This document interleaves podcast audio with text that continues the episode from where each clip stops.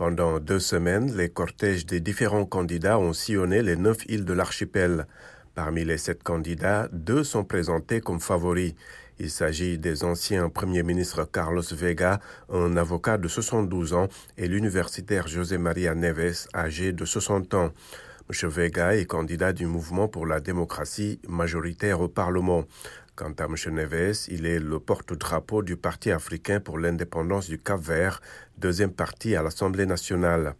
Le président sortant Carlos Fonseca ne peut pas se représenter après ses deux mandats.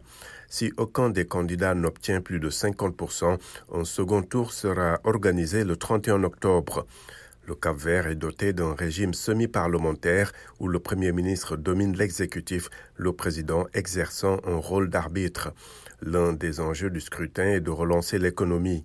Le pays est très dépendant du tourisme qui a été durement affecté par la pandémie de Covid-19.